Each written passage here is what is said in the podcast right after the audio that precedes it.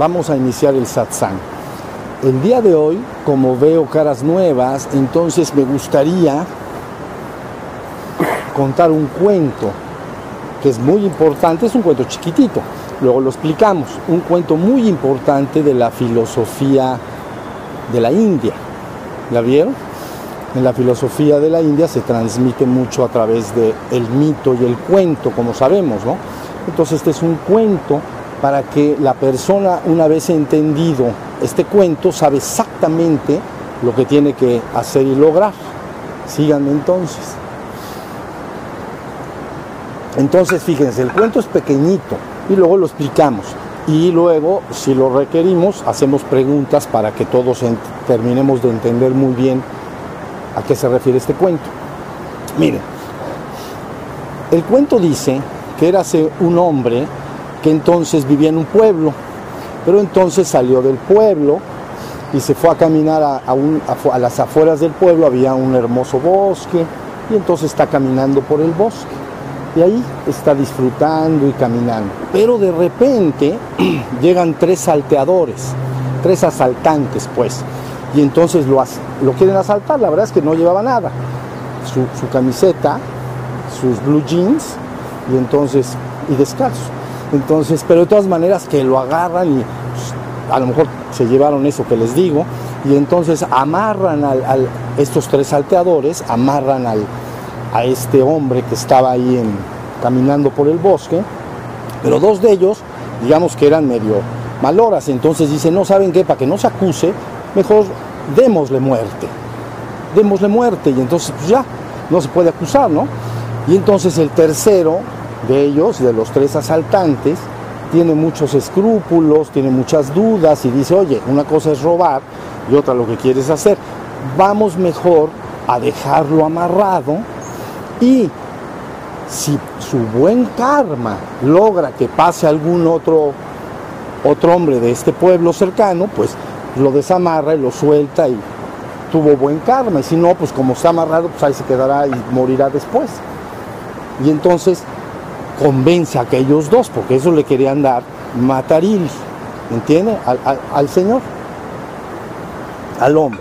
Entonces, ya se van los tres asaltantes, pasa el día, llega la noche y entonces... Es... Ah, muchas gracias. Ah, muchas gracias. Gracias. Llega entonces la noche y estos tres asaltantes de la que les platico, resulta que prenden su fogata, están cenando y entonces ya se hace de noche y, se empiezan a quedar dormidos. Pero entonces dos de ellos duermen y el otro, el que tenía escrúpulos, que la verdad sentía compasión por aquel que dejaron ahí amarrado en medio de, de la selva, pues, bueno, en medio del bosque, se espera que se duerman, fíjense muy bien, y entonces regresa, ya que se quedan dormidos, sin que se den cuenta, se va, regresa y entonces libera a este, a este hombre y le dice, bueno, pues ya, ya, este, ya regresa a tu pueblo, ¿no? Y entonces este hombre le dice a él, dice, oye, gracias por liberarme, pero si tú quieres, regresa conmigo al pueblo. Y dice, no, porque en el pueblo me conocen como salteador y si o asaltante pues y entonces si yo regreso al pueblo pues me van a, me van a reconocer dice solo pude desamarrarte de tus amarres. Solo pude desamarrarte de tus amarres. Ya te desamarré, pero tienes que volver al pueblo. Yo, yo no, yo no puedo ir al pueblo. Colorín colorado, este cuento se acaba. Entonces regresa y se mete al pueblo y ya. Entonces, bueno, ahora vamos a explicar poco a poco quiénes son todos estos personajes y todos los ambientes para entender exactamente a dónde vamos y debemos ir. Entonces, miren, vamos a ir ubicando todo. Ubiquen, poco a poco vamos a describir, ubiquen el pueblo como nuestra naturaleza divina. Vamos a llamar la trascendencia. ¿Ya vieron? Entonces, para aquellos que no han venido antes, la palabra trascendencia es más allá o afuera de la existencia. ¿Ya vieron?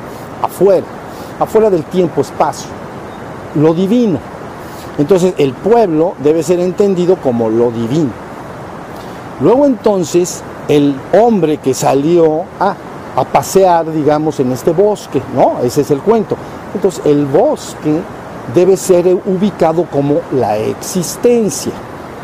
Allá en el pueblo está la trascendencia, ¿no? En el cuento, y el bosque, por donde él pasea, quiere disfrutar, quiere ver los árboles, los animales, etcétera, es la existencia. Ya para aquellos que no han hoy no me han escuchado decirlo, ex y sister es ex afuera y sister es colocar. Todo lo que está colocado afuera y que yo pueda percibir por algún medio es la existencia.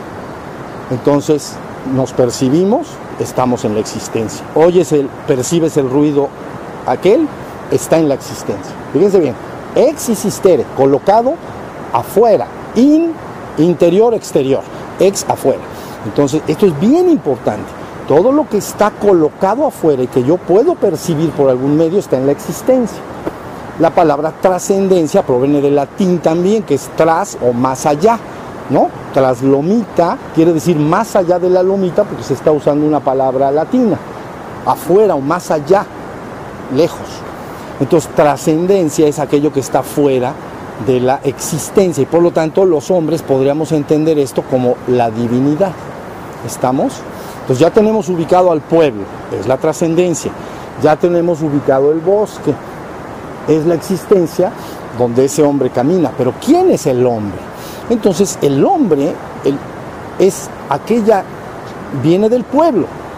Aquella, vamos a entenderlo así para, para que aclare el asunto. Es aquella parte de la trascendencia que vino a la existencia. Le puedes llamar tu chispa divina.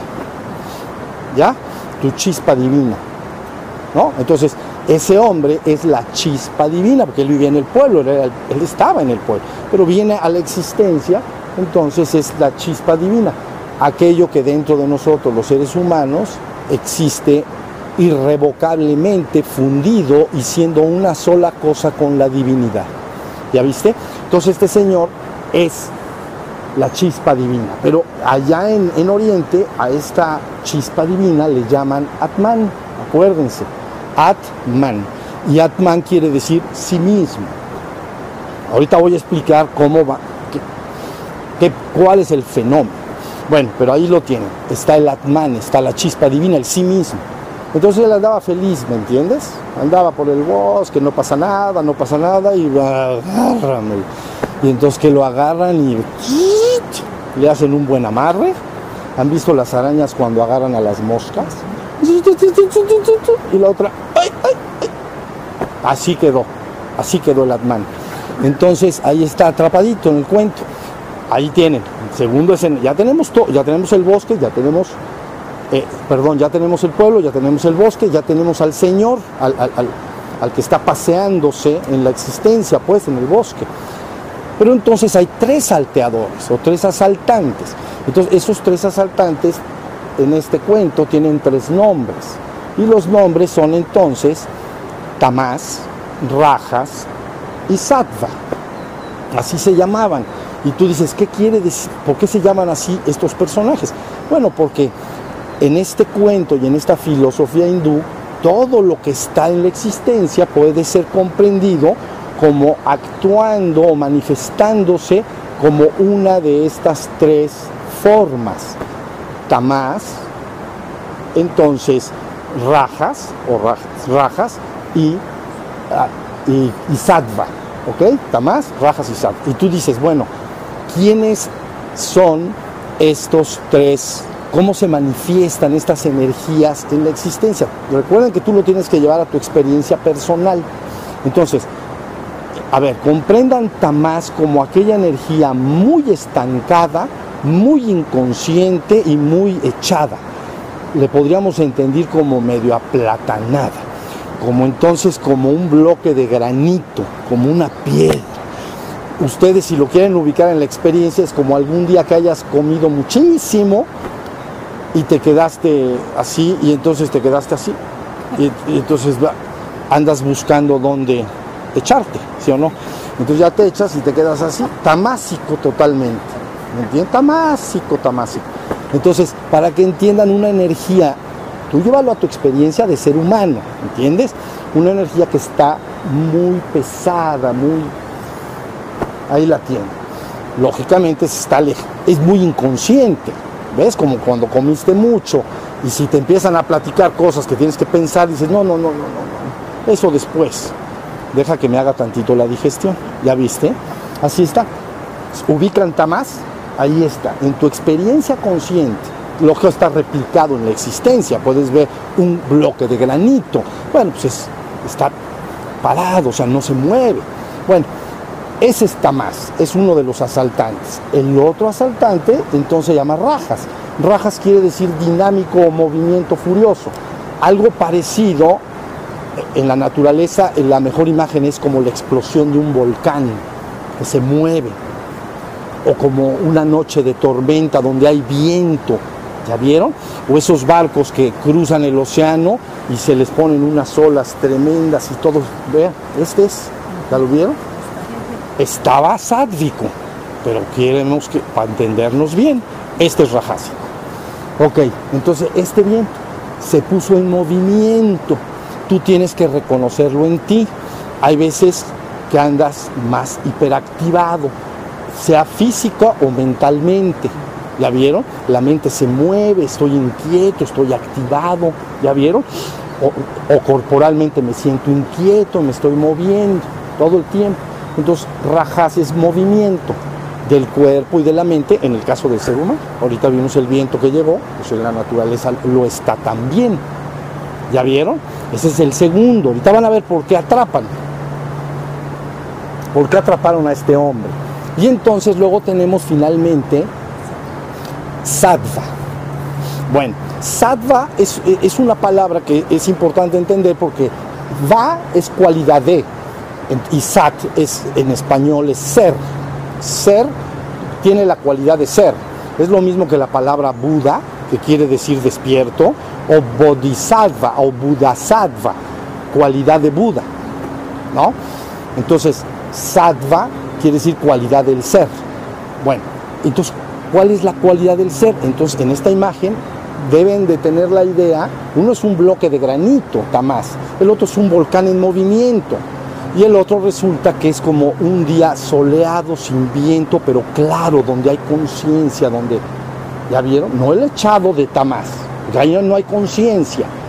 Es un, es un día de esos bonitos. Hoy estaba en Puebla al amanecer así. Entonces está soleado y el aire está... Todo, pero fíjense, en ese estado hay, hay conciencia, claridad se llama. Donde hay claridad hay conciencia. ¿Ya vieron? Entonces dentro de la propia persona ya pueden ubicar los tres estados. Vamos a decir mentalmente. Si estás muy tamásico, estás muy aplatanado. Y entonces estás echado y estás, esos hombres no tienen fuerza de voluntad. Digo, si se permanece mucho tiempo, está bien que sea mientras te hace la digestión, pero donde se te queden varios años, jamás nunca podrás lograr nada. No tienes fuerza de voluntad, no tienes... Para salir de ese estado se requiere rajas. ¿Ya vieron? Se requiere movimiento. Entonces estoy aplatanado, tú mismo, esto es para que ubique que es en ti lo que estoy diciendo en ti mismo, tu, propio, tu propia energía de movimiento, tu ánimo, tus emociones, tus pensamientos te dicen, ¿sabes qué? Ya, ya, ya, ya me caigo mal de que estoy aplatanado todo el día. Me voy a poner a hacer ejercicio, voy a hacer, ¿la vieron? O voy a hacer algo con mi vida. Estoy nada más dando una imagen para que me entiendan esos dos estados. Entonces, ¿sí se entendió? Dentro de la persona sería la actividad de la mente, que logra cosas, porque el movimiento es lo que logra las cosas. La gente cambia su vida, hace cosas, o, se divierte, o viaja si puede, trabaja, etc. ¿Sí se entendió? Ahí tenemos dos. Tenemos a Tamás, tenemos Rajas. Y luego Sattva es el estado que llamamos claridad. nosotros lo tenemos asociado como con, eh, en las películas a los monjes eh, así, esos de como de Shaolin, entonces que todos están caminando así en el, en el monasterio, ¿me entienden? Entonces van así, dicen es que el grillo, mira, ahí está el grillo. Pero dice, ah, sí, ahí está el grillo. Qué bueno. Pero, no, eso quiere decir que pero no están inconscientes, están en conciencia. Está, entonces, Sattva dice cualidad del ser. Pero ¿cuál es el ser? Resulta que es el Atman, es el que está amarrado o atrapado en este cuento. Recuerden que el Atman es el hombre que salió a la existencia donde están estas tres cualidades de manifestación de la energía, ¿no?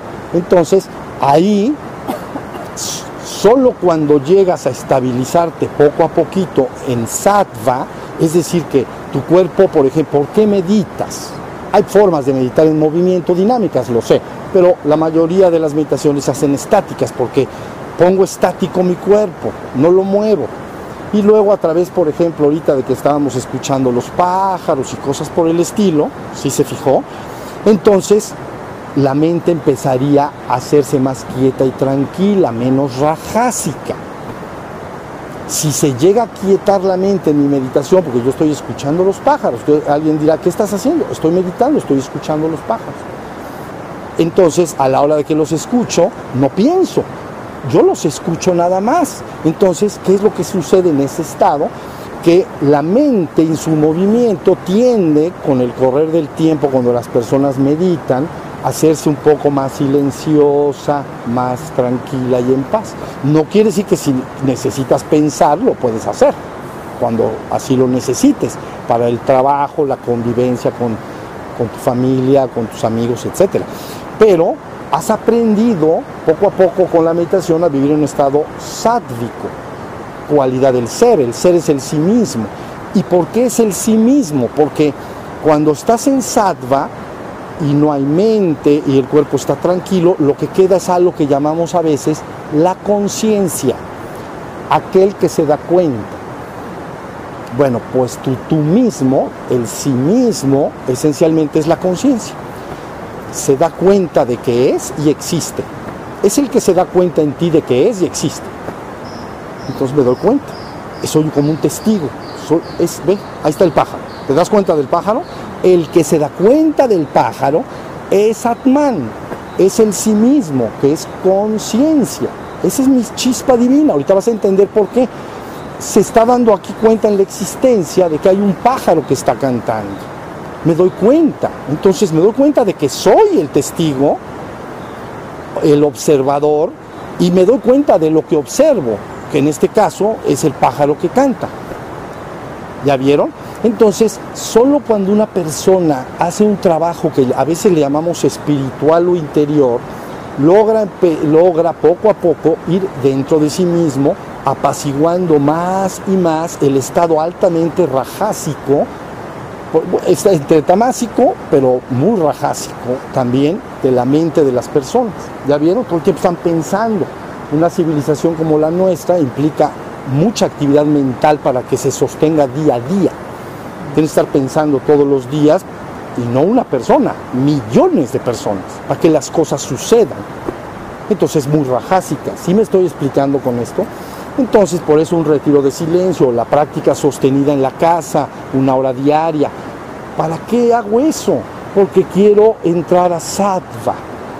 Quiero, entrar quiero que mi mente se quede tranquila, serena, mi cuerpo está tranquilo, mi mente está serena, y ahí va a aparecer solito el Atman. ¿Ya vieron?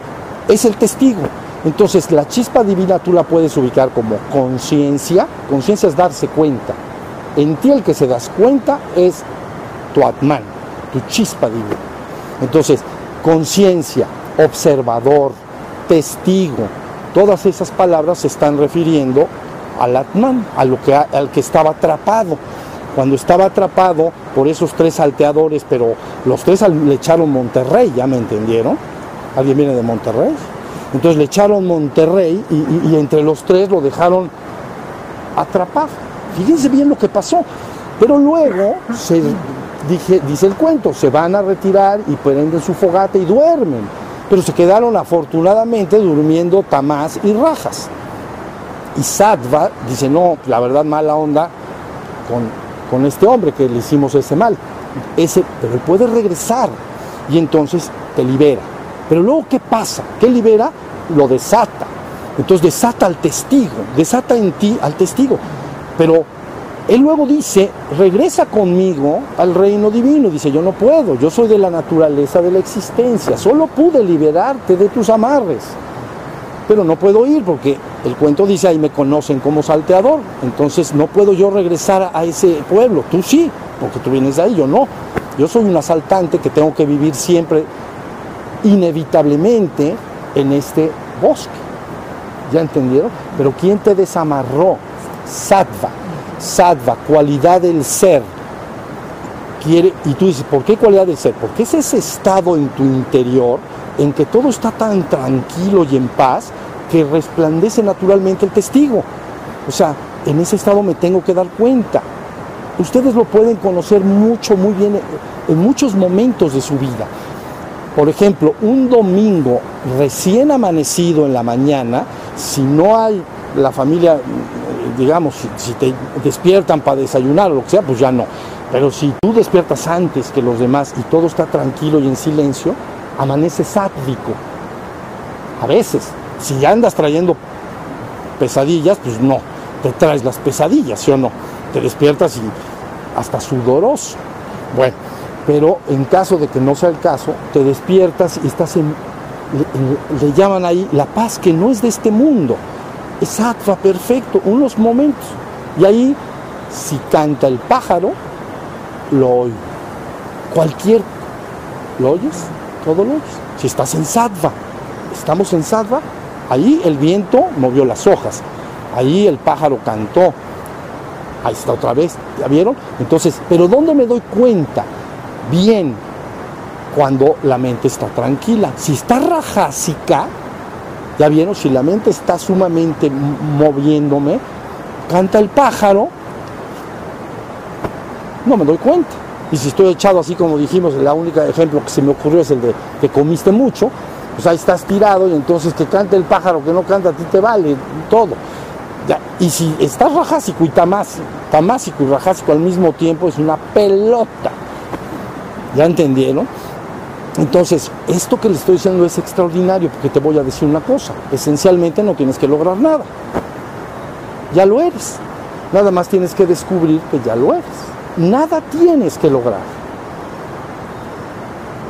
Estás completo y perfecto por toda la eternidad en este instante y lo fuiste por siempre y lo serás para siempre. Pero resulta que, entonces, ¿qué experimento en el mundo? ¿Experimentas eso? No lo experimentas. Me experimento un ser transitorio, efímero, mortal, sometido a la vejez, a la enfermedad, a la muerte. ¿Ya vieron? Entonces, pues eso no está muy bonito, sí. Entonces ya ese bosque que al principio parecía demasiado romántico, es como si salieran a veces, a veces está bonito, yo no digo que no, la vida puede bendecirnos y podemos tener una hermosa familia, podemos tener buenas relaciones, un ingreso que, nos sostenga económico. Yo lo entiendo que puedes tener una vida acomodada, que, que te sientes agradecido y bendecido, pero a veces ustedes saben que también se puede, se chispotea y cambia todo, cambia el viento, ¿no? Y apenas arreglaste una cosa y se te desarregla la que sigue. ¿Ya vieron? Entonces ahí tienen el cuento. Sattva es el estado que tienes que lograr. ¿Y cómo lo logro? Bueno, todas las prácticas de meditación de todas las tradiciones importantes del mundo, todas, buscan precisamente que a través de ciertas técnicas, que llamamos a veces técnicas de atención, la persona poco a poco vaya logrando que entre en esa especie de calma, ¿no? Por eso le llaman a veces, por ejemplo, la mística cristiana, le llaman vía contemplativa. ¿Ya vieron? vía contemplativa, en la, mística cristiana se llama la mística del vacío. Hay dos místicas en el cristianismo, hay dos místicas, la mística del amor y la mística del vacío. Entonces la mística del amor pues es el amor y la adoración a Dios, a los semejantes, etcétera, la vida en general, ¿no? El amor como parte importante y fundamental. Ahorita no vamos a hablar de ello, pero importantísimo. Pero se llama mística del amor. Pero hay otra mística, que se llama mística del vacío. Entonces, ¿y de qué te vas a vaciar? De eso, de, rajas. ¿Ya viste? De que rajas no esté todo el día. Ustedes deben de reconocerlo, que posiblemente se paran en la mañana rajas.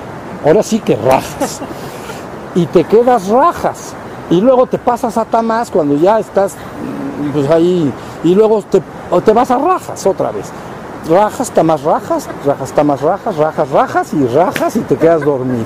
Y entonces, a ver si mañana sale Tamás. No, el otro, sale Sattva. Te paras y dices, Madre Santísima, está rajas otra vez acá. Y entonces, ¿cómo le hago? ¿Ya viste? Pero no tienes que...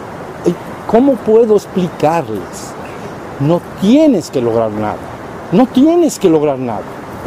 Eres perfecto absolutamente en este instante. Ya lo eres. Nada más tienes que saber quién eres. No tus... Porque la gente dice es que tengo... pues, Hacen una lista de todas sus fragilidades y defectos humanos. ¿Me entiendes? O sea, dice, "Vale, voy a decir mis virtudes y mis defectos. Y escriben la lista, ¿no? Virtudes 2. Defectos 68. Y entonces voy a componerme, voy a arreglarme, voy a quitar mis fragilidades y defectos. Y mira, tengo esto, y tengo esto, y tengo esto, y tengo esto. ¿Qué importa eso? Nada más tienes que saber quién eres. ¿Ya entendiste? No tienes que mejorarte, no tienes que perfeccionarte. Tienes que saber quién eres. Entonces lo puedes saber con el cuento que yo les he contado ahora. Créame que es, bien claro, ¿eh? es bien claro. Y, entonces tú ya sabes, ah, ya, entendí. No, me, no necesito 10.000 teorías.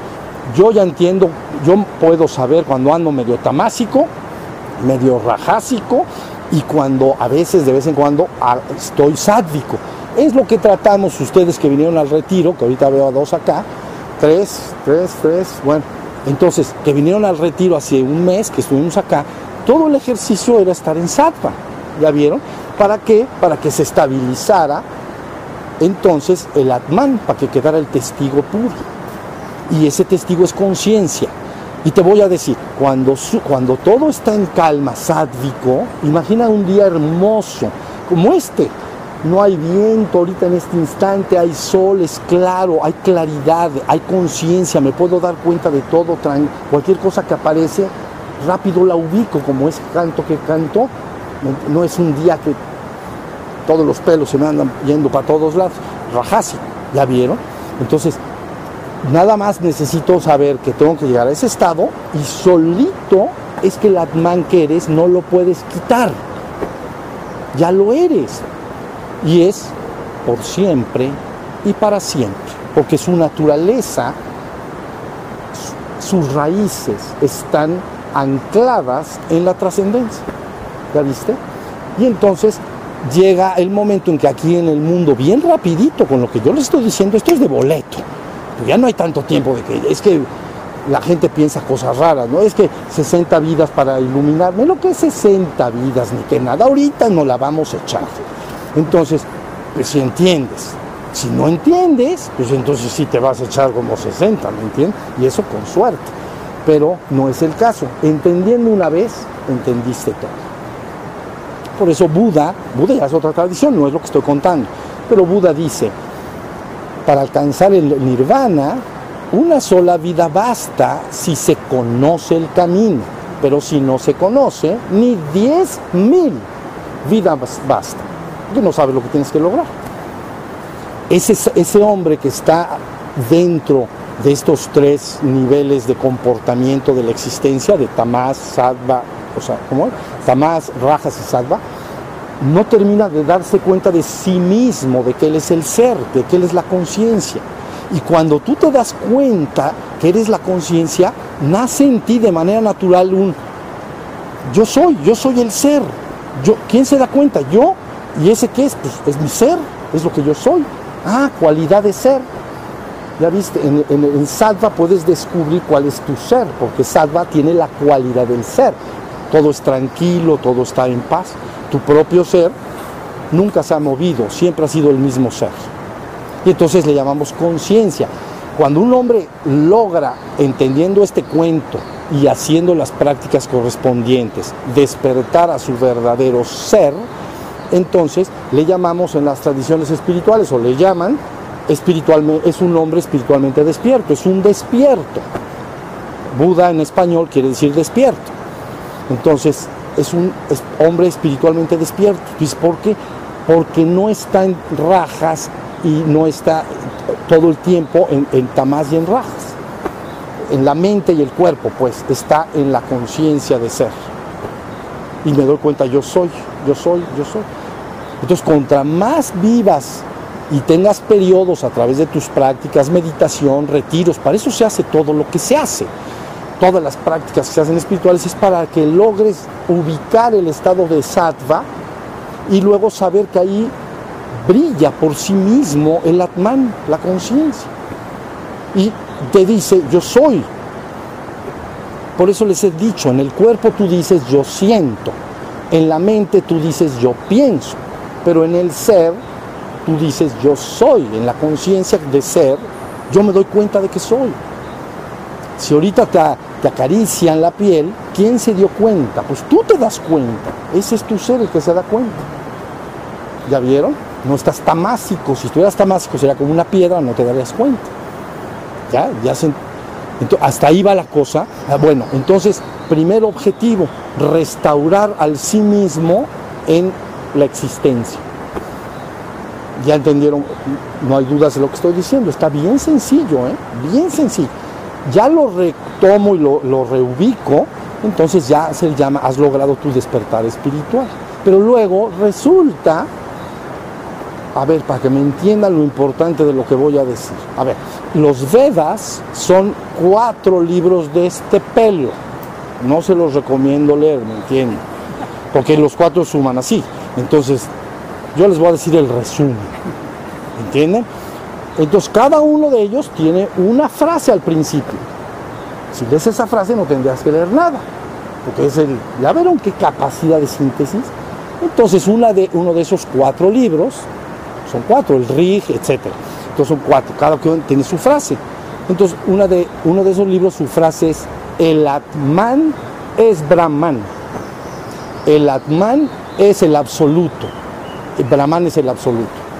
Entonces el Atman, ese, ese testigo, esa conciencia de ser, es Brahman. ¿Y dónde, está, ¿Y dónde anda Brahman? Es el pueblo que estamos diciendo. Entonces, si tú reconoces al Atman acá, debes de saber, pero eso es una práctica posterior, ah, pero mi naturaleza, para conocerla completamente, todavía tengo que regresar al pueblo, como el caso de, del cuento.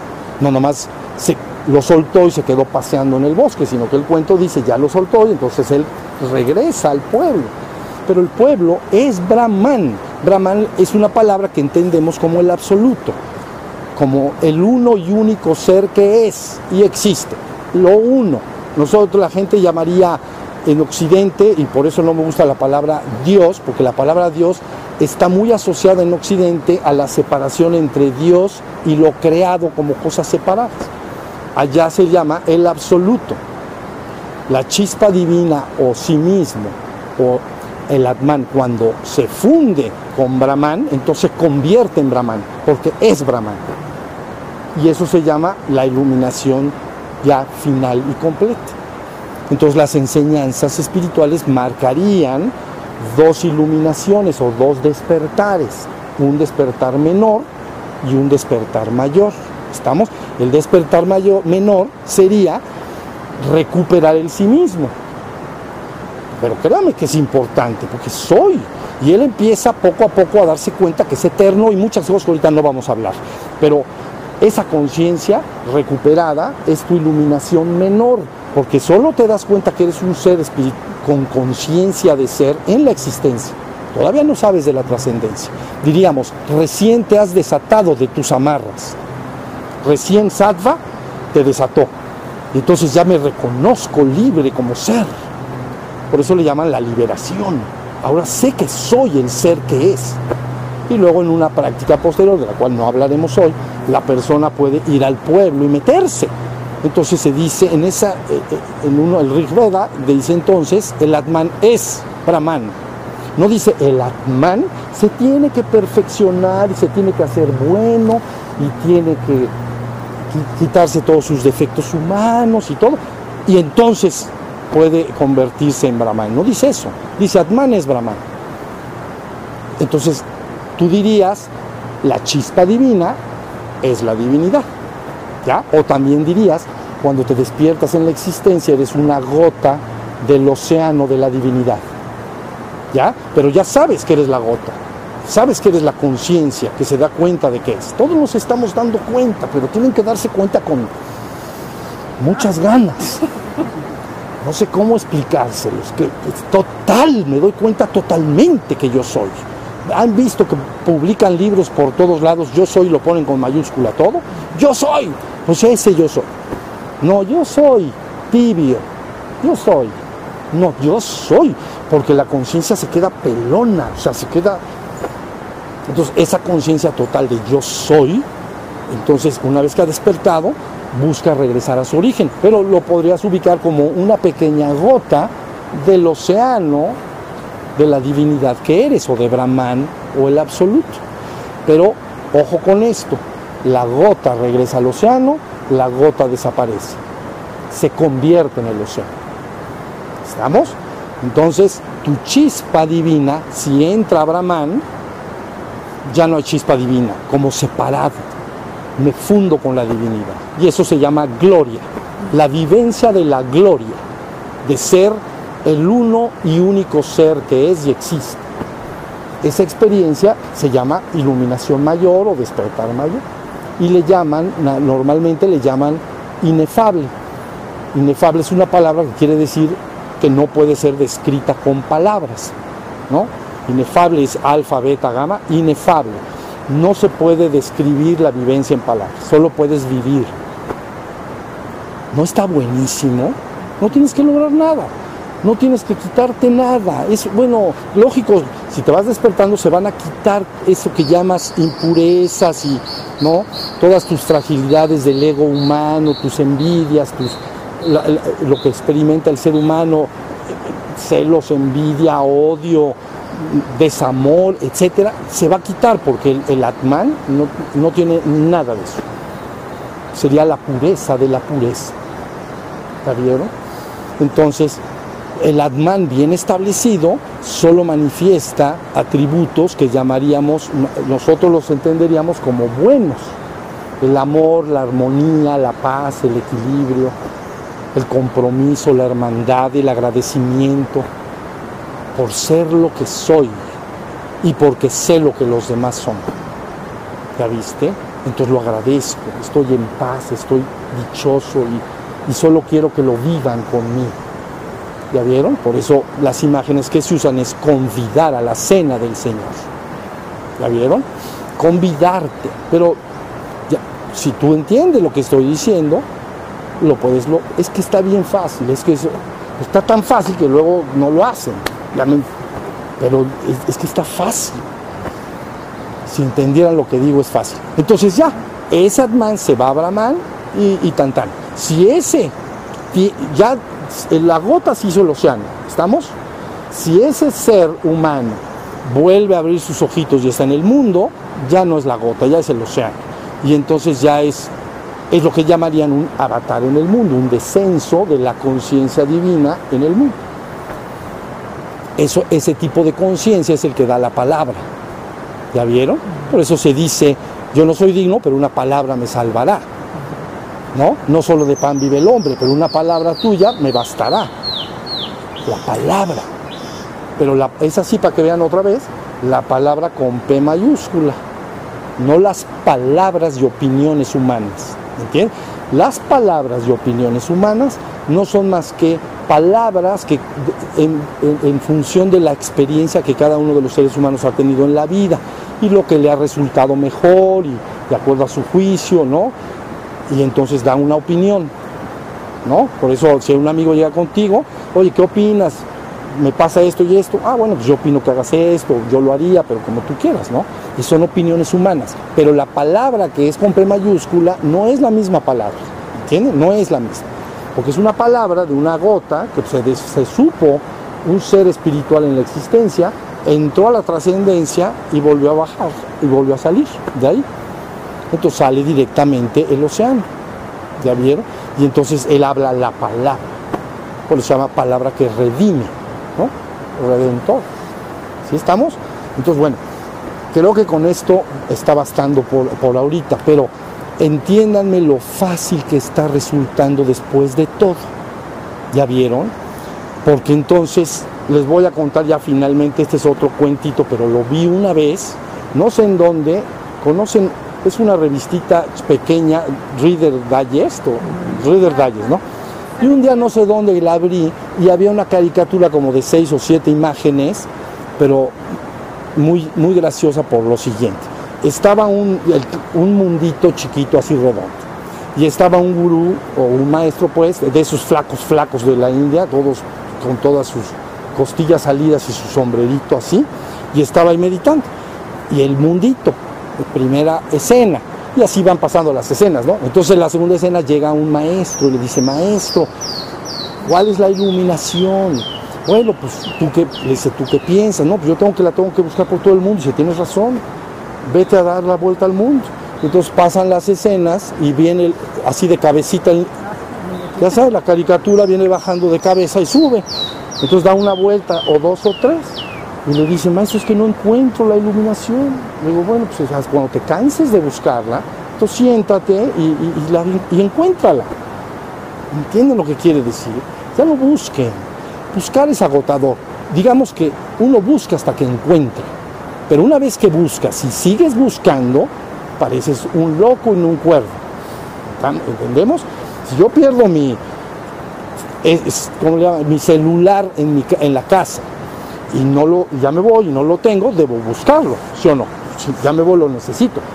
Pero ¿qué pasa si lo encuentro y lo sigo buscando? Ya no soy un hombre cuervo, parecería un loco, estoy... Bueno, pues las enseñanzas espirituales es lo mismo, vidas mías. Si ustedes entienden lo que yo hoy les he dicho, ya encontraste. Puedes después ir allá y te pueden decir no sé qué cosa, o puedes leer no sé cuántos libros y vas a pensar que, no sé qué piensas. Pero lo que yo hoy les he dicho es suficiente para que tú te centres perfectamente y logres tu despertar. Menor. Luego vienes conmigo y luego podemos echar una mirada al, al, segundo ejercicio, digamos, la segunda operación. Pero primero despierto, porque nadie puede entrar al pueblo que no pertenece al pueblo. Bueno, en el cuento, el Señor sí, porque Él viene del pueblo, ¿entiendes? Entonces, si tú quieres ir al pueblo, necesitas estar despierto, necesitas ser del pueblo. Es decir, tu cuerpo y tu mente esencialmente no entrarán ahí. Son tamásicos y rajásicos. Pero tu ser, una vez que, lo una vez que recuperas tu verdadero ser, tu conciencia, tu sí mismo, ese puede naturalmente fundirse con lo divino otra vez. Pero, y ese es otro ejercicio, ¿entiende? Pero ya el primero es un extraordinario logro. No piensen que es menor. Por eso les he dicho, se llama despertar menor, pero no porque diga menor, es menor. Es muy importante lograr. ¿Ya vieron? Te ponen una, le pone al que lo logra en una categoría diferente al ser humano promedio. ¿Ya vieron? El hombre, el ser humano promedio, en las enseñanzas se les llaman, como me refería a Buda, que quiere decir despierto, quiere decir que hay dormidos. Entonces la humanidad está dormida, hay que despertarla. ¿Ya vieron? Y en la mística cristiana, los hombres están muertos, deben volver a la vida. Se llama resurrección de los muertos. ¿Ya vieron? Entonces no crean que es poco importante, porque hay gente que se la quiere brincar. Dicen, mejor directo al pueblo. No, no, no, no. Primero te, vamos, te desamarras, te sientes tranquilo, otra vez te recuperas y ya. Marchamos en paz. ¿Estamos? Bueno, vamos a descansar entonces un ratito.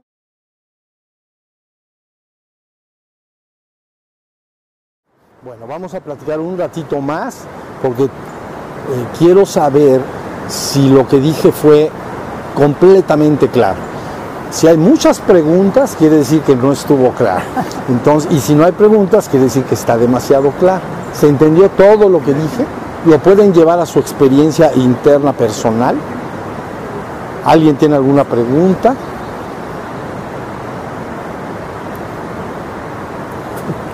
Una, a ver. Bueno, ¿por qué no entiendo por qué el Satma, el Sattva no se pudo ir al pueblo? Ok, porque esas tres cualidades se llaman tres cualidades de la existencia.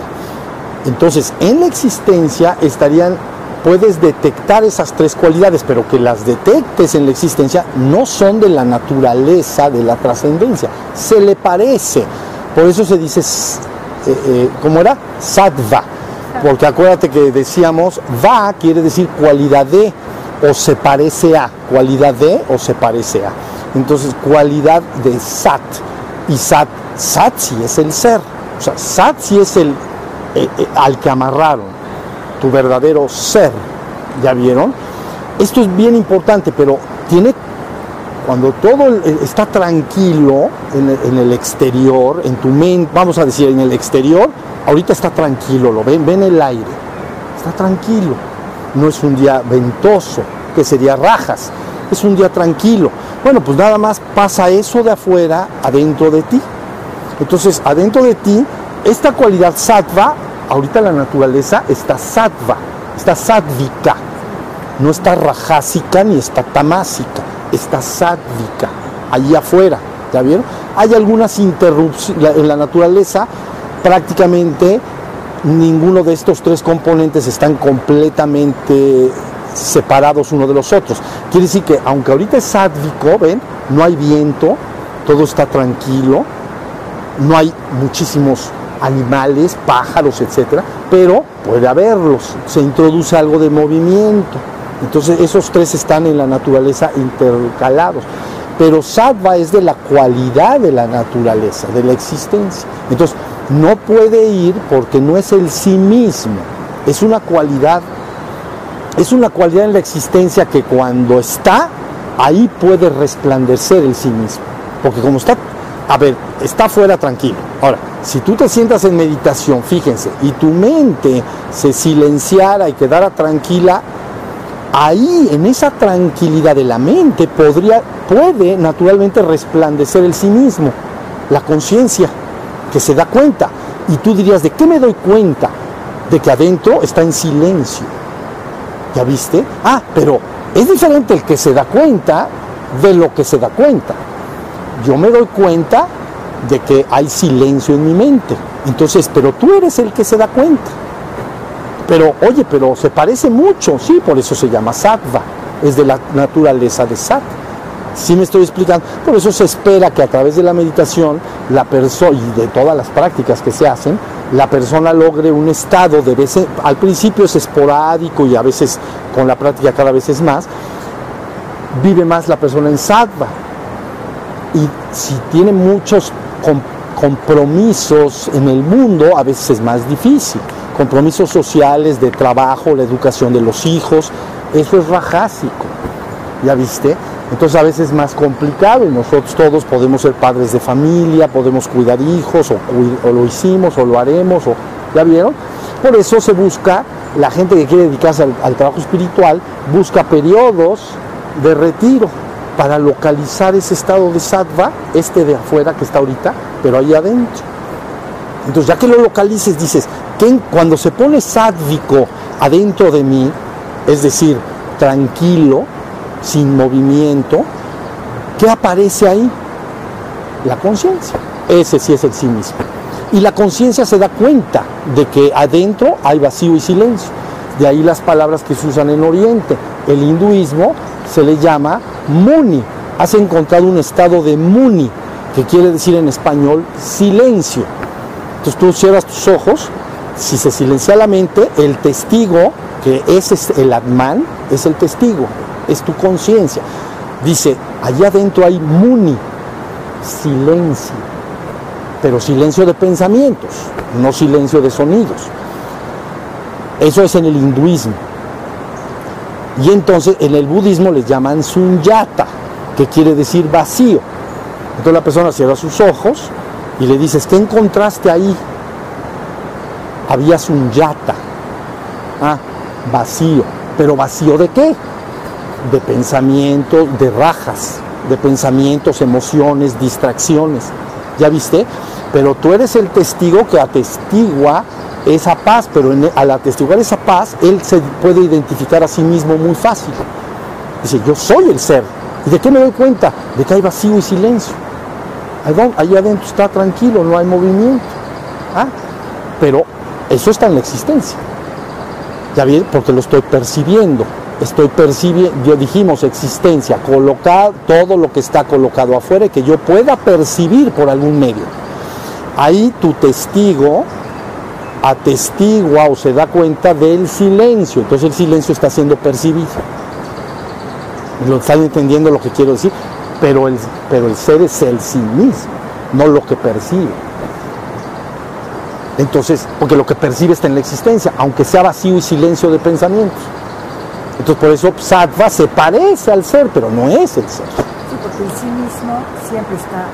No, el ser, el sí mismo es pura conciencia, es soy, soy, soy, no lo tengo que percibir, soy, soy, no lo tengo que percibir, soy. Pero ¿dónde lo puedo, dónde me puedo dar cuenta bien de él? Cuando adentro de mi mente en la meditación se pone todo tranquilo, sin pensamientos. Ahí lo puedo identificar. Si está la mente a 10.000 por hora rajásica pensando en los 10.000 asuntos en mi meditación, ¿cómo voy a encontrar ahí al, al Atman? No puedo encontrar. ¿Sí se entendió? Por eso es lo que, por eso se trata de lograr eso. Sí está la idea. Sí percibo el silencio, por lo tanto está en la existencia. Me doy cuenta de ello. ¿La viste? Pero, ah, entonces tú quién eres? Yo soy el que se da cuenta. Ahí está el pájaro. Yo soy el que se da cuenta. ¿De qué me doy cuenta? Del pájaro que está cantando. Esto se llama el sujeto y el objeto, o el testigo y lo atestiguado. ¿Ya vieron? Entonces dentro de ti, aunque perciba sattva, está en la existencia. Pero me permite a través de ver ese sattva fortalecer mi sí mismo, mi yo soy. Yo soy el testigo. Y termino teniendo una poderosa sensación de soy, soy. Que, aunque se diga que el testigo se ve a sí mismo, no es nada más una palabra para dirigir la atención a sí mismo y que se fortalezca ese estado de soy, soy, yo soy el ser. ¿Ya viste? A ver, ¿sí se entendió? Entonces por eso Salva no puede ir, pero él sí puede. El, el, Atman no percibió, el Atman es el que percibe, es pura conciencia, puro yo. No, yo percibo esto, puro yo, soy, es el ser. Atman, digo, perdón, Sattva, cualidad de ser, pero yo soy el ser, yo soy el Sat. Entonces, no percibo algo, soy, puro ser, es yo, yo en el sentido yo, y se fortalece con una poderosa sensación de yo soy. Si yo nombrara, diría yo soy. Por eso no, yo siento en mi cuerpo, yo pienso en mi mente, yo soy en mi ser, yo soy, me doy. ¿Por qué eres? Porque me doy cuenta de que soy. ¿Ya vieron?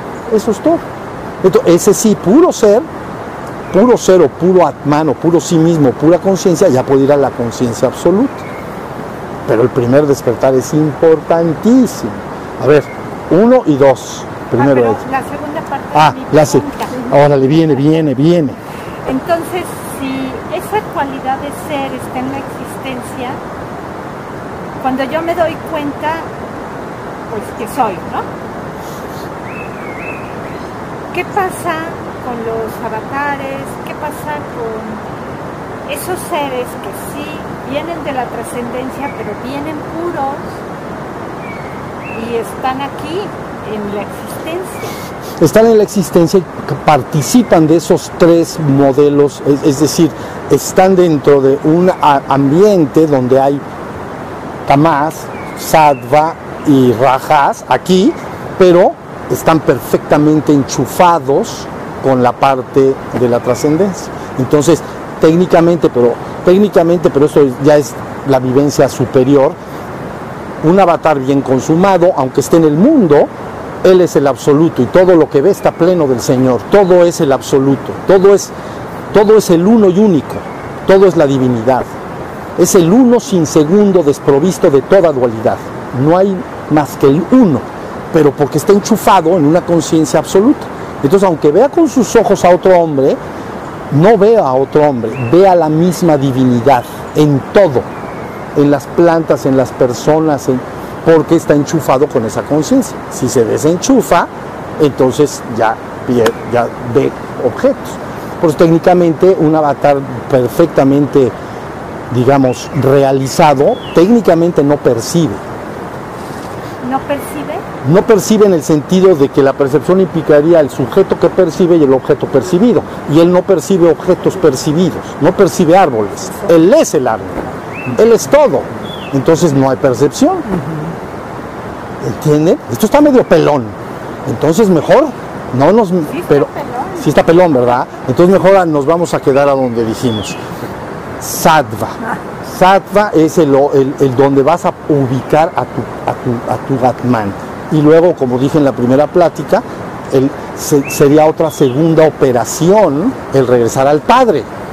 Pero primero me tengo que enterar de que soy un ser espiritual en el mundo. Y luego ese ya va a regresar al Padre. Pero nos quedamos con la primera, porque sí está un poquito pelón. No, eh, eh, eh, todos los seres, la, la característica, y con esto nos pasamos a la siguiente pregunta, la característica de la existencia es percepción, porque dice todo lo que está colocado afuera, esa es la definición del diccionario, la luz a color. Todo lo que está colocado afuera, existencia, todo lo que está colocado afuera y que yo puedo percibir por algún medio está en la existencia. Percibir. Entonces tengo que, si hay percepción, hay el sujeto que percibe y el objeto percibido. Yo y el árbol. Y lo que me liga al árbol es la percepción. Pero ¿qué pasa si al ver el árbol yo soy el árbol? Ya no hay percepción. Pero eso está pelo. Pero ahí ya entendiste, entonces empieza a ser uno con todo. Entonces por eso es la vivencia, todo está pleno del Señor, ¿no? Aquel místico que dijo, ahora veo y está todo pleno del Señor. Y yo me pregunto, ¿a quién enseñaré ho- ahora? Si todo está pleno del Señor. Está sabrosísimo. ¿Me entienden? Buenísimo. A es muy relacionado a, a- a esta parte del, del regresar después de haberse Más sentido fuerte. Pati. Es, es, referente a tu, a tu pregunta, porque lo que entiendo es que mientras estamos encarnados en esta experiencia y viviendo esta, esta ilusión de que llamamos vida, el objetivo es darnos cuenta del sí mismo, despertar la conciencia que yo soy mientras este cuerpo siga respirando. Para fundirme es obligatorio yo dejar este cuerpo. Sea, estamos preparándonos para el momento en que decidamos trascender. Muy exacto. En el, en el sentido de la muerte, la muerte física del cuerpo físico. Decías hace rato, no nos podemos brincar, allá mejor me muero y me fumo con mi todo, porque entonces no estoy la conciencia. Quiere decir que me estoy preparando en conciencia para poder morir Eso es muy exacto. y, y- y. Y de una vez que estás allá y de regresar, volver a tener un cuerpo físico y ya para No, bueno, para, para decirle a los otros lo mismo, entonces ¿quién les va a decir? Pero Tenemos- y el maestro todo está pleno del Señor. No, bueno, es una forma de decir qué, qué maravilla es esto. No, es, es- qué maravilloso. Tienes toda la razón en una cosa, mira, cuando la persona despierta al sí mismo, él ya sabe lo que él es. Y entonces en el momento, eso es que en el momento de la muerte de un ser espiritualmente despierto que sabe que él es el ser, la conciencia, al morir, la gota entra necesariamente al océano. Ese es un hombre ya despierto espiritualmente en el mundo. Ahí estamos. Ahora, el hombre que llaman dormido, lo que hace es proyecta una realidad existencial. ¿Ya? Como Coco. Y entonces proyecta una realidad. Iré con los ancestros, iré con, con mis abuelos. Y de repente, mira, si era mi abuelito, ahí está. Porque es la mente la que está creando el mañana. En el caso del hombre dormido. ¿Entendieron lo que quiero decir? Entonces el hombre dormido lo que hace es que proyecta, a la hora de la muerte, proyecta una realidad existencial. ¿Y, y qué vas a proyectar? Pues seguramente me voy a encontrar a los que se murieron antes que yo, ¿no? Abuelos, hermanos, primos, todo. Y, habrá una realidad y vamos a una fiesta y nos vamos a besar y abrazar. Pero es una creación de realidad del hombre que no ha despertado espiritualmente. ¿Ya viste la diferencia? Pero el hombre que ha despertado la conciencia de sí, entonces a la hora en que el cuerpo, como dijiste, deja de respirar, esa conciencia simplemente se fusiona con, con Brahman. Bien, No sé si se podría saber. Y, o por qué, incluso hoy en Eh, a ver, un poquito más alto. ¿Qué gana o por qué va al bosque? ¿Qué gana o por qué qué? ¿Por qué va al bosque? Porque va al bosque. Ah, exacto. Esa es la ¿Por qué pregunta. ¿Para pues? qué todo este rollo, no? Más o menos es la pregunta. Tanto rollo de que estamos en la trascendencia. Te vienes para la existencia. Al final vas a regresar a la trascendencia. Pues qué chiste tiene, ¿no? Esa es la pregunta. Muy bien. Bueno, se las voy a contestar de la manera más fácil que se puede contestar esto, porque es muy complejo. El absoluto para hacerlo tiene que serlo todo. El absoluto es trascendencia y existencia, fundido y para siempre. Entonces, si nada más fuera trascendencia, no sería el absoluto. ¿Ya entender? Si nada más fuera existencia, no sería el absoluto. Entonces tiene que ser trascendencia y existencia, fundido por siempre y para siempre. La única diferencia es si tienes conciencia de ello o no. ¿Ya viste? Pero tienen que estar las dos partes. En una mitología de la India, por ejemplo, en una mitología de la India, entonces dirían, Shiva es la conciencia pura en la trascendencia. Allá en el, en el pueblo, Shiva. Pero dice, pero tiene su Shakti, su, como su consorte o su contraparte o su esposa, pues, su Shakti. Y dice, y esta Shakti es la que crea todo el universo, porque es la madre que crea el universo. Pero se dice tan inseparable de Shiva como el calor lo es de la llama. ¿Ya entendieron lo que quiere decir? O sea, Shiva es la llama, pero por ser la llama genera un calor inseparable. No podrá separar el calor de la llama. Entonces, ese es el absoluto. Es la única forma en que esto se puede explicar. ¿Entienden? Mande. El Tao. El Tao tiene el trabajo del eterno retorno. Sí, todo salió del Tao y finalmente todo regresa al Tao. Sigue la pregunta que él dice, pero ¿para qué carambas? Todo salió del Tao y todo regresó al Tao. Ha- Hay una razón, pero no debemos entrar en ella. Lo que puedo decir es que el absoluto para hacerlo debe serlo todo. ¿Sigue el chiste? ¿Eh? ¿Hay algo más? ¿Hay algo más que ¿Más eso? capítulos? Sí. Hay otro. Capitulito, sí. Es que esto no puede parar. Una adelantadita. O sea, están. No. Una adelantadita, no. Una, una adelantadita, ¿cómo va a ir a la cosa? No, porque te voy a decir una cosa. No hay. pe- Haz de cuenta, si tú vas en. Es un ejemplo nada más. Aunque cada uno de, de los seres humanos del mundo están en diferente punto de su realización y liberación, la verdad es que lo peor que puedes hacer con alguien que le vas a enseñar algo es decirle algo que no corresponda con el nivel exacto en el que está. Si, vas a enseñar a bailar a alguien, nuestros, a veces nuestras niñas, las, nuestros hijos, pues nuestras hijas las mandamos a bailar este ballet o lo que sea. Entonces, lo oportuno de la maestra es recibir a la niña, ¿dónde estás? A ver tus habilidades, esto es lo que necesitas. Oye, pero yo cuando baile allá en Nueva York y no sé dónde, no, no, no, eso en Nueva York está, allá está Nueva York. Aquí tú ahorita, mira, la patita, ¿ya me entendieron? Y luego para atrás así. Y, ento- y ese, si hace eso, va a llegar a bailar a Nueva York. Pero si le hablas demasiado de Nueva York, se vuelve una teoría inalcanzable porque no está a su alcance. Entonces ya nada más sueña con eso. ¿Ya vieron? Claro que hay una razón. Claro que hay una razón. La adelantadita que les puedo decir es que una chispa divina termina construyendo universos como este que hay actualmente. Sale. Eh, Pero eso, mm, mis vidas. A ver. Maestro, tengo entendido que también hay una clasificación de los alimentos rajas, tamas, sattvas. Mi pregunta es, cuando tú te alimentas con ese con una clasificación, eh, por ejemplo, tamásica, ¿influye en tu estado tamásico o en este caso cuál sería la alimentación que nos que nos ayuda? Sádvica. sádvica. La idea es, derivado de este cuento que les platiqué, lógicamente en la India diseñan una medicina y una forma de vida, entre ellos la alimentación, ajustándose a estos componentes. Entonces por eso está comentando en el Ayurveda, ¿no? En, eh, la- eh, se enseña que ciertos alimentos te van a producir tamás, ciertos alimentos te van a producir rajas, y ciertos alimentos te van a producir sattva. Entonces, ellos tratan de ajustar su alimento con alimentos sádicos para tratar de, que su, de, de- lograr más fácilmente ese estado. Por ejemplo, un alimento rajásico, y estoy hablando del efecto inmediato, no a largo plazo. Un chile, ¿cuál es el chile más picante? Habanero. Pues ese.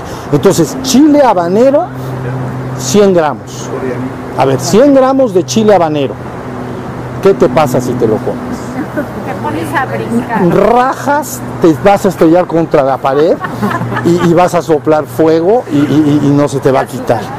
Rajas, porque es rajas el chile ese. Ese chile es bien rajas. Entonces, no son rajas poblanas, son, es al habanero. Y entonces, el alimento rajásico te, te hiperactiva. Ahora, 100 gramos de zanahoria, ese es sádvico. Entonces, no creo que te comes tu zanahorita y tan, tan. Bueno, sí se entendió. Entonces ahí tienes que por eso hay todo un conocimiento en la India que busca que los alimentos estén balanceados. Debes de tener poquito de todo, pero a veces ya preferentemente más sádvico. Que en la naturaleza las criaturas más sádvicas son el reino vegetal. ¿entienden? Los animales de sangre caliente, por ejemplo, son muy rajásicos. Los animales, los cuadrúpedos, bueno, la- las vacas, etcétera, ¿no? Los toros, etcétera, son, son rajásicos. Los de, bueno, los de sangre fría también, pero los de sangre caliente más, tienen su propio calor interno. Y entonces, de alguna manera es un alimento muy más rajásico, ¿ya viste? Y medio tamásico. Y las verduras, entonces, en la naturaleza, nadie ha visto, así como si ahorita hubiera un toro que pasa aquí corriendo, tú lo puedes ver. Y, pero ¿has visto un- un jitomate correr por acá? Está bien sádvico, sentadito, ¿ya viste? Entonces tú lo agarras y luego, luego. Entonces, esa es la razón por la cual se diseña. Si me dices cuáles son los alimentos, eso habría que entrar y estudiar cuáles son los diversos alimentos y alimentarse con los tres, pero preferentemente los sádicos, que son los animales. El reino vegetal es mucho más sádico y mucho más rajásico es el reino animal. Es la distinción.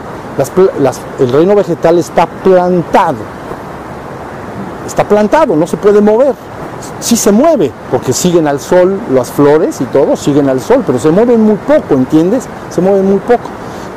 El reino animal en cuanto nace, empieza el proceso de movimiento y empieza el nacimiento de sentidos, como los ojos, nacimiento de los ojos importantísimo para poderse buscar ir a algún lugar. Y, empieza entonces la percepción, empieza a hacer que, entonces ya ese animal o esa criatura ya está experimentando otra cosa, que la planta que siempre, ¿ya viste? Las plantitas en el mar, digamos, se alimentan con el agua que llega. E- Ellas no tienen que hacer ningún esfuerzo. Llegan y ah, no sé cómo irán comiendo, no sé, los minerales que llegan, lo que sea. Pero otros animalitos ya tienen que darse a la tarea de buscar su alimento, ya son más rajásicos. Entonces ahí entiendes por qué el reino animal es más rajásico y el reino vegetal es más sátrico. ¿Sale? El reino tamásico son los minerales. Tampoco te conviene agarrar 100 gramos de, ¿de qué? De calcio y comértelo. O de sal. Bueno, ¿entiendes? Porque un poquito sí, pero no alimentarte de alimentos tamásicos. Es el reino mineral. Es el más tamásico que conocemos. El reino vegetal entonces hace rajásico. ¿Ya viste? Y el reino vegetal entonces es sátrico. Entonces por ahí esa es la idea un poco de que la gente prefiere no comer tanta carne o ¿ya vieron? Pero eso es una decisión personal, cada quien como se sienta cómodo. ¿Sale? Ibas a preguntar ya se te, olvidó. No, eh, para llegar a, a despertar, al primer despertar, si vos estás en estado dormido, pero estás como llegando, si el despertar sería 100 y vos estás en 99, cuando pasás al 100, ¿es claro ese estado? Es- ¿Estás en 100 y no podés volver a, a este- Sí. quedarte dormido? es totalmente evidente. Mira, se presenta así, la metáfora que se usa y que es muy hermosa es la del budismo. Entonces la del budismo di- dice, los seres humanos viven como a la orilla de un río y ahí le llaman ellos samsara, ciclo de las existencias continuas, de este lado de la orilla del río. Y entonces hay un río y está la otra orilla. Por eso el mensaje de Buda es id a la otra orilla. Entonces, el despertar, ellos lo dividen en, en- en- en partes. Dicen, lo primero que un hombre debe lograr es darse cuenta del estado despierto, aunque sea un atisbo de un segundo. De, ah, ok, yo soy, ya me di cuenta, aunque sea un segundo. Dice, ese hombre entonces se le llama, hay una palabra que se llama entrado a la corriente. Quiere decir que entró a la corriente del río para ir al otro lado. Pero apenas se dio cuenta, porque antes siempre vivía en el cuerpo y la mente. Entonces nunca se daba cuenta del, del- del testigo en sí mismo, aunque fuera un momentito. Ya viste cuando la gente dice, estoy atento, chin, ya lo perdí, ya me distraje. Y luego dije, ya estoy atento otra vez, ya está la conciencia. Ese estado de ya me di cuenta de que está la conciencia, ese estado reconocido y vivido, primero es una teoría porque te la están enseñando, pero luego la tienes que vivir, ya es suficiente para que se te llame entrado en la corriente. Luego sigue más adelante la persona que si sigues vivo y sigues meditando y sigues haciendo tus prácticas, pasas pequeños periodos del día despierto. 10 minutos y lo pierdes una hora y ahí andas batallando y a veces vas manejando y te distraes y a veces te bañas y dices que a estar atento y cuando te diste cuenta ya estás vestido. Cuando te diste cuenta ya estás vestido, no te diste cuenta de todo lo que hiciste. Jaboncito, champucito, dientes, todo, botones, ya estás en el coche. Estabas dormido ahí. Bueno, entonces, segundo estado, tiene también un nombre. Quiere decir que ya puedes pasar pequeños periodos del día. Cuando un ser humano alcanza la mitad del día despierto, ellos le llaman agamanín. Quiere decir en español el que no regresa que no necesita posterior renacimiento en este mundo. Está suficientemente despierto para abandonar este mundo y ir a una morada pura y consolidar el estado despierto. Por eso le llaman eh, eh, eh, el que no regresa. ¿no? Quiere decir que ya el 50% del día estás despierto. ¿Ya vieron? Ahora, si sigues vivo, porque no te has muerto, estás joven, estás saludable, el 75, 80, 85, ya prácticamente estás consolidando el despertar. Ahí es el lugar más peligroso porque muchos ya superaron tanto la mente que descuidan la enseñanza y la presencia del maestro. Y entonces es ahí cuando lo abandonan, porque dicen, no, ya la hice, ya mi mente no me atormenta, ya acá prácticamente la trascendí. Pero la verdad, hay resaca. Hay resaca. Cuando, si no quieres que haya resaca, tienes que culminar el 100. Cuando hay el 100, ellos le llaman arhat, que quiere decir santo, pero no santo en terminología cristiana. La terminología cristiana de santo es que soy bueno y no soy malo, ¿no? Soy bueno, no hago nunca nada malo. Para ellos santo quiere decir inmaculado, sin máculas adentro. Quiere decir que ya toqué, ya estoy en la otra orilla. Ya dentro de mi mente ya está prácticamente en silencio a no ser que yo quiera pensar. Ya estoy como puro observador todo el tiempo. Entonces he tocado la otra orilla. ¿Ya viste? Entonces, claro que lo sabes. Si, lo- si logras llegar a la otra orilla y no has muerto, por supuesto que lo sabes, porque estás todo el día despierto. Y si sigues vivo, todavía, imagínate que este fuera medio camino, te tendrías que echar otro medio camino hasta llegar al, pueblo. Pero eso ya es otra cosa. ¿Ya viste? Entonces sí lo sabes de manera completamente evidente. Sabrás desde que te despiertas en la mañana hasta que en la noche duermes, todo ese tiempo nunca se fue la conciencia. Siempre me di cuenta de que soy. No de repente me distraje y al ratito, ay, me distraje y me puse a pensar en otras cosas. Me olvidé de mí. Por eso se llama el recuerdo de sí contra el olvido de sí. ¿Ya vieron? El recuerdo de sí contra el olvido. Ya vives todo el tiempo en recuerdo de sí, me acuerdo de mí mismo. ¿Ya? Bien. Cuando llegas a ese estado de silencio, de reconocimiento, que te brincas adentro, que reconoces que estoy el yo soy, El ser. ¿qué procede? procede primero quedarse ahí y consolidarlo más y más hasta que, porque primero se le encuentra normalmente en la, en la práctica de meditación. Entonces lo que procede es que a- lo que has encontrado ahí en tu práctica, ahora lo puedas tener con tus párpados abiertos. O sea, es decir, que puedas, si encuentras ese soy, ese ser adentro de ti, termina tu meditación, te pones de pie y que puedas caminar, irte de aquí a tu coche en el mismo estado de ser. Entonces ya lo estás llevando, ya se va a convertir no solo en una práctica, sino que lo vas a llevar a tu vida diaria y cotidiana. ¿Ya vieron? Y entonces en todas las diversas actividades del día. Bañarse, vestirse, comer, descansar, platicar. Y luego las más difíciles, leer, ver el cine, eh, ver la televisión, platicar con los amigos, trabajar en pantallas y estarse mandando mails. Pero ¿qué procede cuando estás en ese silencio y tú estás en meditación, cierras los ojos, logras poner esa mente en blanco, logras encontrar ese silencio y te vas? Ah, Empiezas a ver y empiezas a hablar. em- ¿Empieza qué? Empiezas a ver y a hablar, ¿Hablar? ¿Empiezas a hablar? pero no eres tú.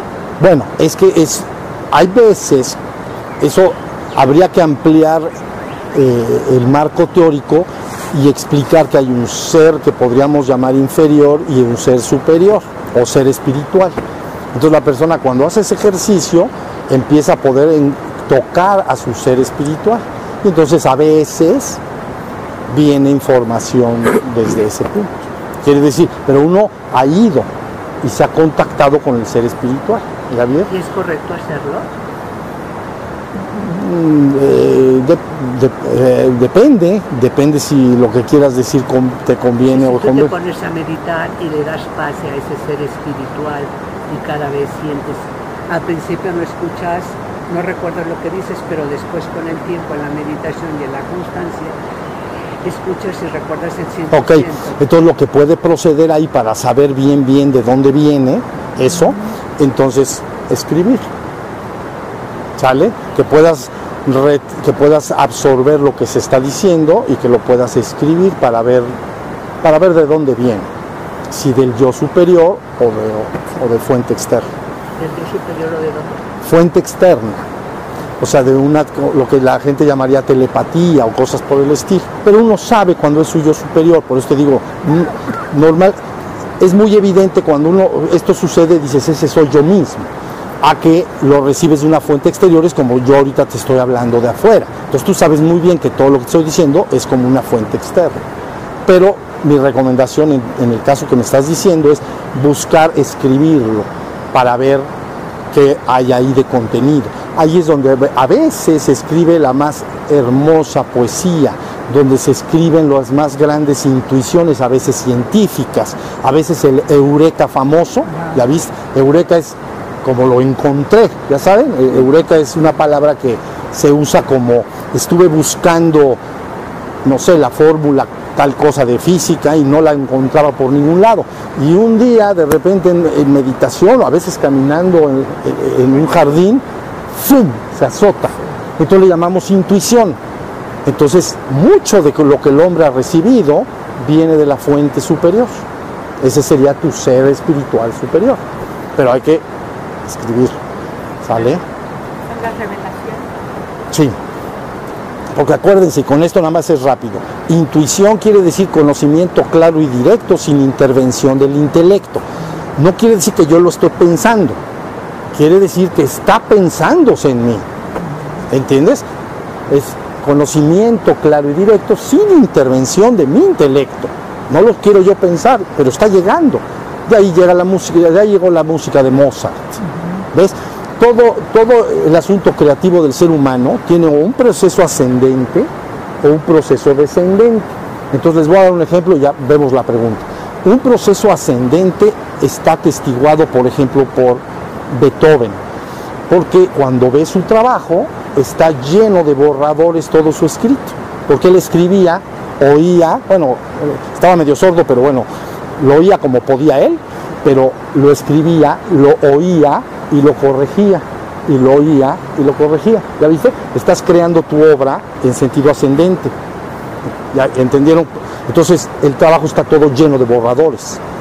Entonces, por ese fue, por ejemplo, Beethoven. Mozart no había un borrador. Y entonces cuando le preguntaban, ¿cómo escribes tu música? Dice, no la escribo. Me llega. ¿Será de Los Ángeles o de mi abuelita? Cuando ya se murió, a lo mejor me la está dictando, pero yo no la escribo. ¿Ya viste? No es tu intervención intelectual ni tu capacidad. Realmente te la están llegando. Entonces se llama intuición. Y mucho de lo que el hombre manifiesta en el arte, en la ciencia, en muchas áreas del conocimiento humano, viene como un ejercicio descendente del yo superior. ¿Ya vieron? De esa chispa, pues. ¿Sale? Bien. Última pregunta. Sí.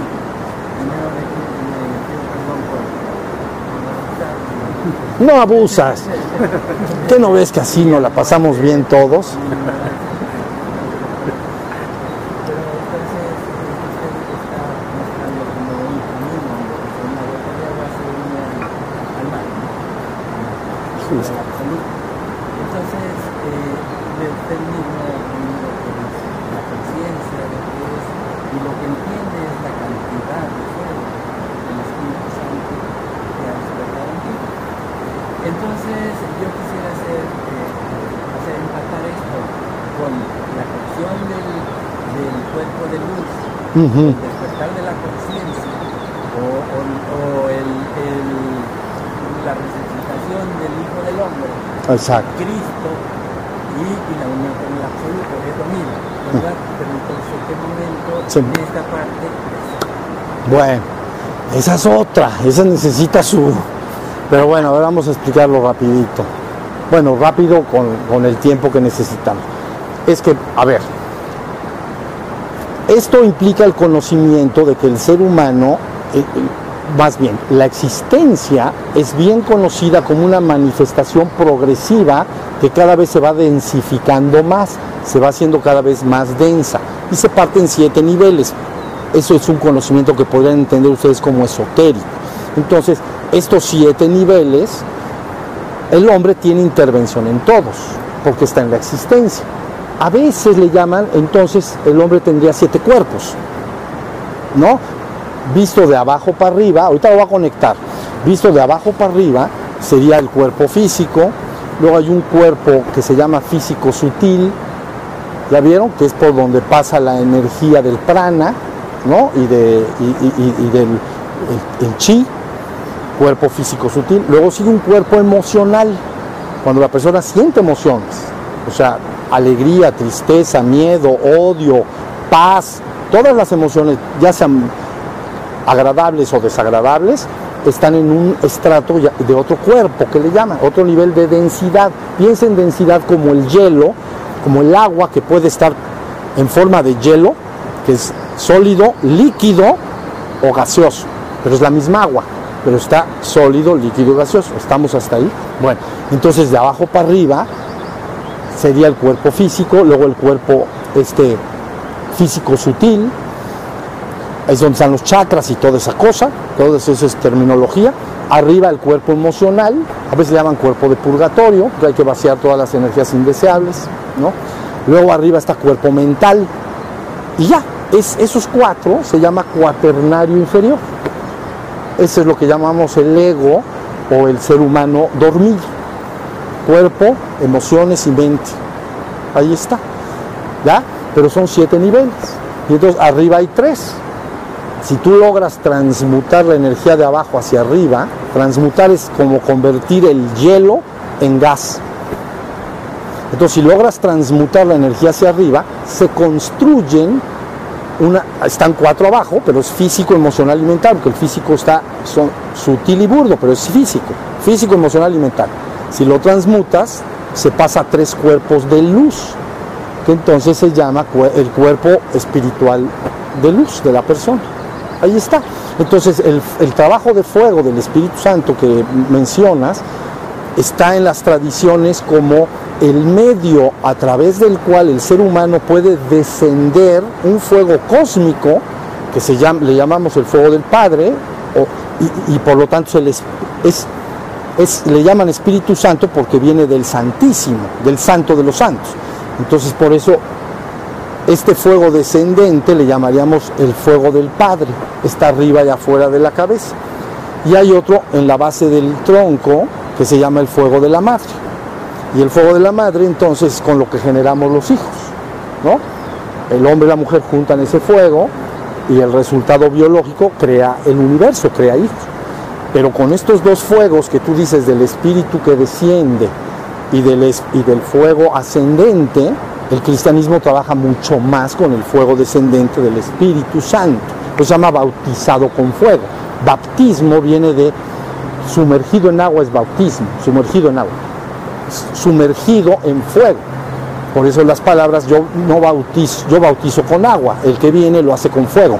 Entonces, si tú desciendes esta energía de, arriba y asciendes la de abajo, es la tecnología o la ciencia a través de la cual puedes agarrar el cuaternario de abajo y transmutarlo, como si pasaras el hielo a gas. Y entonces se va creando el cuerpo de luz. Ahí adentro de ese cuerpo de luz está el testigo porque el cuerpo más elevado de esos tres se llama átmico, del atman, del sí mismo. Más o menos eh, responde lo que estoy diciendo.